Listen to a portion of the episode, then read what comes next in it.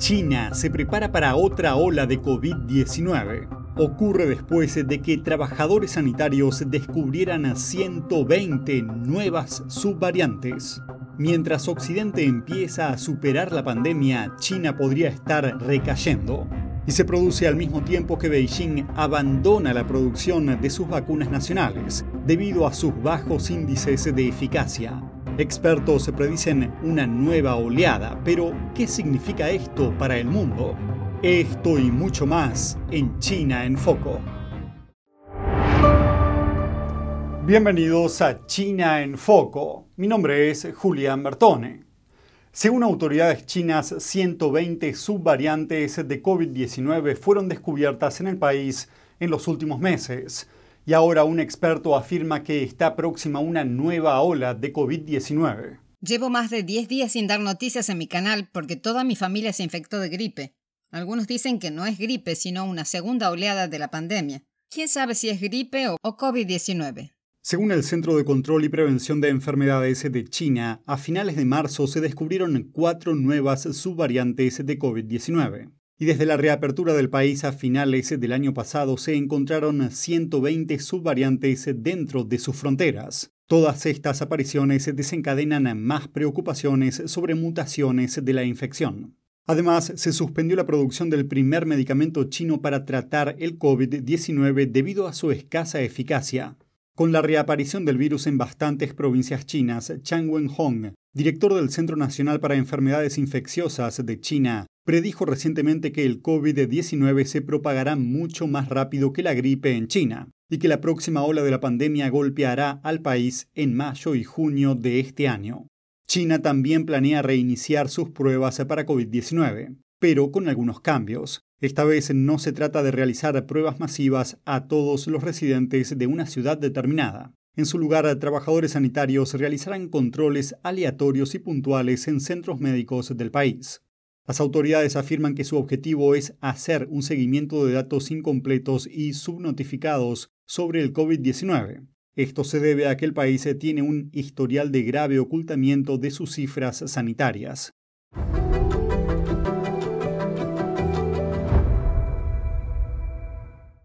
Los republicanos de la Cámara están investigando la forma en que la administración Biden supuestamente abusó de su poder para suprimir información sobre COVID-19. Mientras tanto, los demócratas de la Cámara dicen que en realidad son sus compañeros republicanos quienes están usando al gobierno como un arma. Did the government pressure social media to censor Americans for saying things like natural immunity is real? Absolutely. Did the government pressure social media to censor Americans for saying things like gain of function research happened in that lab in China? Absolutely. El subcomité de la Cámara sobre el uso del gobierno federal como arma política está investigando una demanda de Luisiana y Missouri. La demanda de mayo de 2022 dice que la administración Biden se coludió con los gigantes de las redes sociales Meta, Twitter y YouTube para censurar la libertad de expresión en nombre de combatir las llamadas desinformación e información falsa. El ex fiscal general de Missouri, Eric Schmidt, fue otro testigo. En su declaración de apertura dijo que el doctor Anthony Fauci sabía que el laboratorio de Wuhan en China estaba realizando una investigación de ganancia de función. But he sought to discredit and suppress the theory that COVID-19 leaked from a lab to deflect blame and avoid potential responsibility for the pandemic. Schmidt y el fiscal general de Luisiana se fueron después de sus comentarios de apertura, algunos demócratas criticaron esto duramente porque no pudieron interrogarlos a ambos.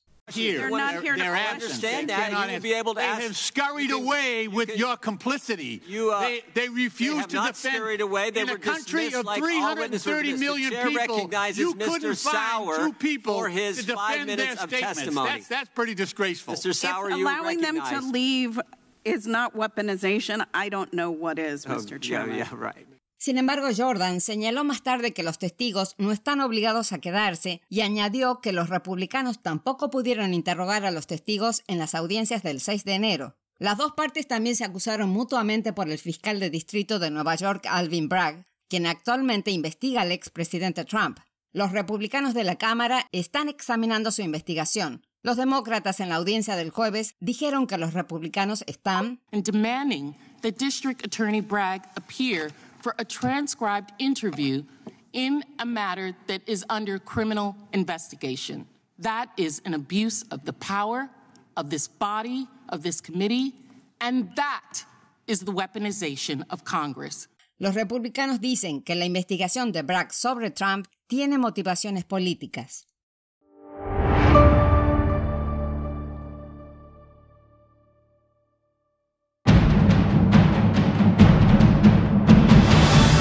Un espectáculo realmente importante para cada uno de nosotros.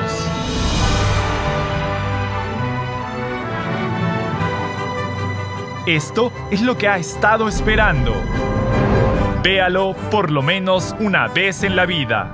Shen Yun. Cada año un espectáculo completamente nuevo.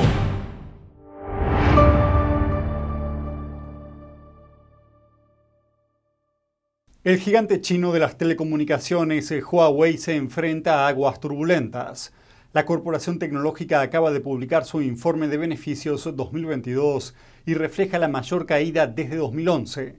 Huawei dice que su beneficio neto para el año alcanzó poco más de 5 mil millones de dólares, lo que supone una caída cercana al 70% desde 2021. Para explicar la caída, la dirección de la empresa citó cuestiones como el aumento de los precios de las materias primas, las restricciones por la pandemia del año pasado y una ganancia puntual en 2022 que aumentó el total de 2021, lo que está relacionado con la venta por parte de la empresa de la marca de dispositivos inteligentes Honor.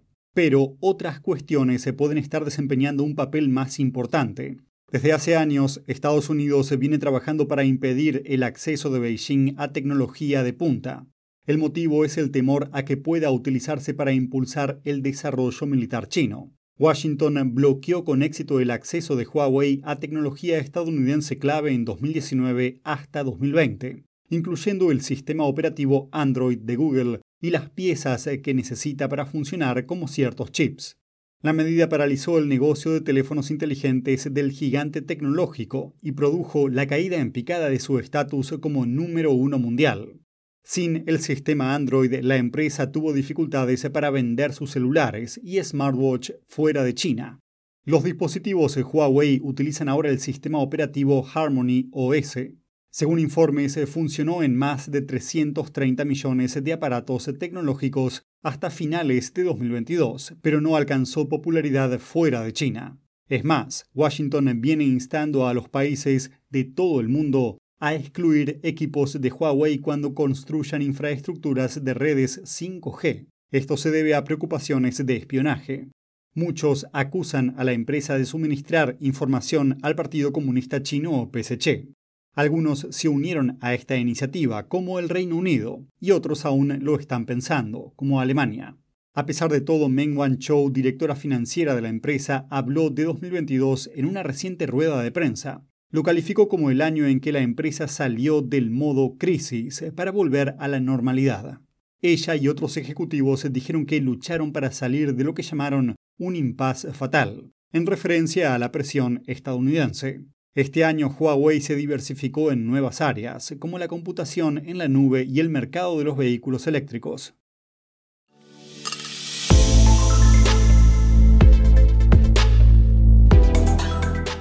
El viernes entró en vigor una nueva ley de las autoridades bursátiles chinas. A partir de ahora, las empresas chinas que quieran cotizar en el extranjero deberán obtener primero el permiso de las autoridades. Veamos más información. El ente del sector bursátil chino examinará las solicitudes de las empresas. Se llama Comisión Reguladora de Valores de China. Siete empresas chinas cotizaron en bolsa en Estados Unidos en marzo, antes de la fecha límite, frente a las cuatro del mes anterior. Las autoridades chinas afirman que la nueva norma refleja el compromiso de China de abrir sus mercados de capitales. La nueva norma pretende clarificar la hasta ahora oscura reglamentación del país Históricamente, China no aplicó normas reguladoras claras para las salidas a bolsa en el extranjero. En 2001 tomó medidas drásticas contra Didi, el gigante de los vehículos de transporte, después de que saliera a bolsa y recaudara más de 4 mil millones de dólares en Estados Unidos. La medida dejó a muchos estupefactos. China también presionó a las empresas que querían cotizar en el extranjero tras el incidente de Didi. El director del regulador de valores de China se reunió con grandes CEO de Wall Street en Beijing el viernes, entre ellos altos ejecutivos de Goldman Sachs, HSBC y Bridgewater. El regulador llamado Comisión Reguladora de Valores de China dijo que las instituciones financieras y los inversores internacionales son bienvenidos a expandirse en China. El viaje supone la primera visita a China de altos ejecutivos financieros desde la pandemia. Los gigantes financieros mundiales se tratan de reforzar sus relaciones con Beijing. Wall Street y empresas europeas intensificaron su expansión en China en los últimos años, y para ello crearon nuevas sedes y empresas conjuntas.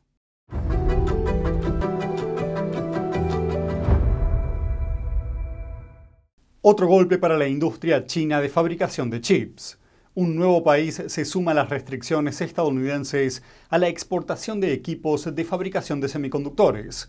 Miremos los detalles. La ofensiva liderada por Estados Unidos para dificultar a China la fabricación de chips avanzados se anotó otra gran victoria el viernes. Japón se convirtió en el último país en sumarse a los controles comerciales de Estados Unidos en materia de tecnología. Anunció que restringiría las exportaciones de 23 tipos de equipos de fabricación de semiconductores. Japón dijo que los fabricantes de equipos tendrían que buscar permiso de exportación para todas las regiones, aunque no especificó a China como objetivo de las medidas.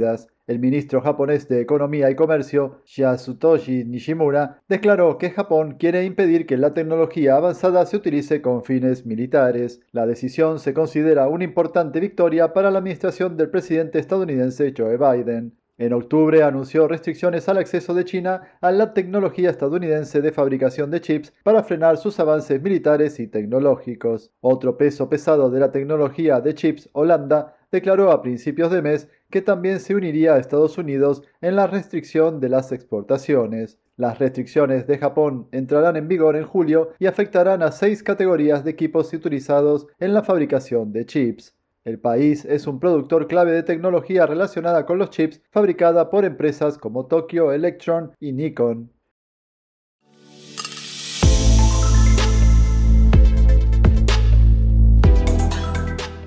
La presidenta de Taiwán, Tsai Ing-wen, abandonó Nueva York y ahora se encuentra en Centroamérica, pero salió de Estados Unidos con un premio en la mano, recibido el día anterior de parte del renombrado Instituto de Investigación Hudson. John Walters, presidente de Hudson, hizo una declaración en un acto vespertino del instituto, en el que afirmó que Tsai dirigió una democracia vibrante con gran valentía y clara determinación, resistiendo a la tiranía y manteniendo un Indo-Pacífico libre y abierto. El premio Hudson al liderazgo global se concede a líderes internacionales que realizan contribuciones destacadas al mundo y demuestran un extraordinario valor moral. Tsai hará escala en California en su viaje de regreso de Centroamérica a Taiwán. Allí se espera que se reúna con el presidente de la Cámara de Representantes, Kevin McCarthy.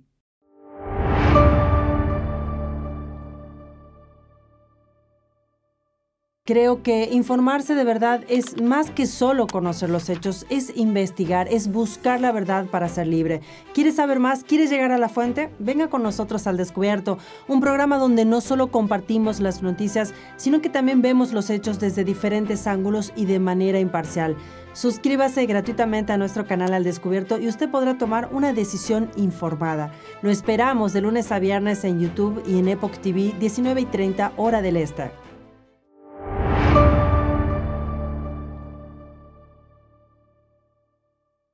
El viernes, el Ministerio de Asuntos Exteriores de China manifestó su oposición a que Taiwán se adhiera al CPTPP.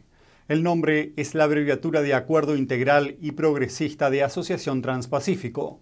Es un acuerdo internacional de libre comercio basado en la cuenca del Pacífico. Gran Bretaña, por su parte, aceptó unirse al pacto comercial el mismo día, tratando de estrechar lazos en todo el mundo tras abandonar la Unión Europea. La entrada en el pacto comercial requiere el consentimiento unánime de todos los miembros actuales. En 2021, tanto China como Taiwán solicitaron su adhesión. Para que Taiwán entre, la isla debe ser aceptada primero para evitar que China la expulse. Desde hace décadas, China considera a Taiwán como su propio territorio, aunque el Partido Comunista nunca gobernó la isla. El régimen chino tiene un historial de oposición a la posibilidad de que Taiwán establezca sus propios lazos diplomáticos con Occidente, pero eso no impidió que Taiwán busque alianzas. El lunes pasado, la presidenta taiwanesa Tsai Ing-wen pidió apoyo a Gran Bretaña para que respaldara su candidatura. Los beneficios a largo plazo del pacto comercial significan poco para el Reino Unido, pero los líderes pretenden impulsar la estrategia geopolítica. Gran Bretaña ve a China como lo que llamó un desafío que marca una época. La nación también se alió con otros países, tanto para contrarrestar a China como para proteger la seguridad marítima en el Indo-Pacífico.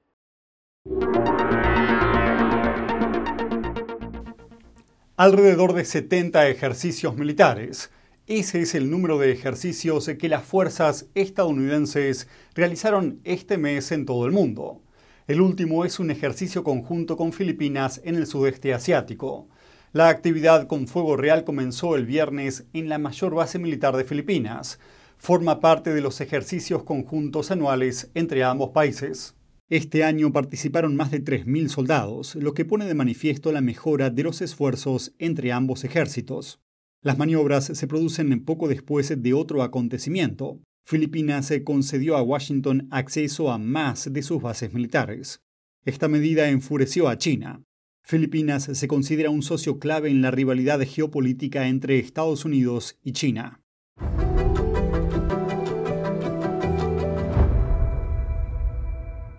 Las alianzas de Washington en el Indo-Pacífico mantienen en vilo a Beijing. China intenta ahora ganarse a sus vecinos y alejarlos de Washington.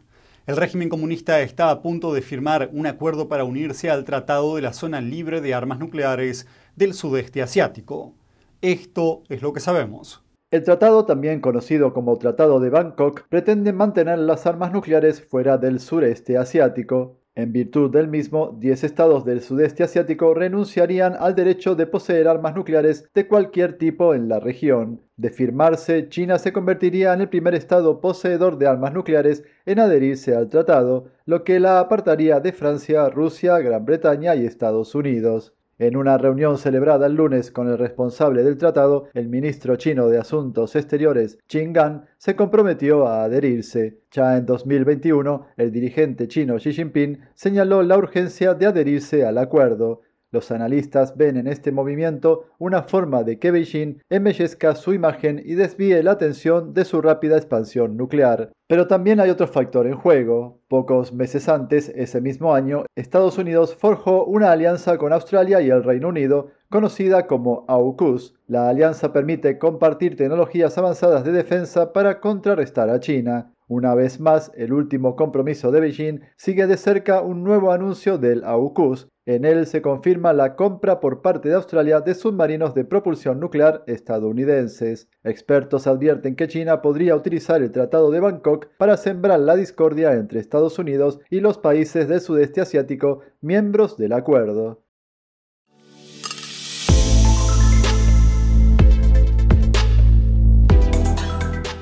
Y eso es todo por hoy en China en Foco. Gracias por acompañarnos y nos vemos mañana.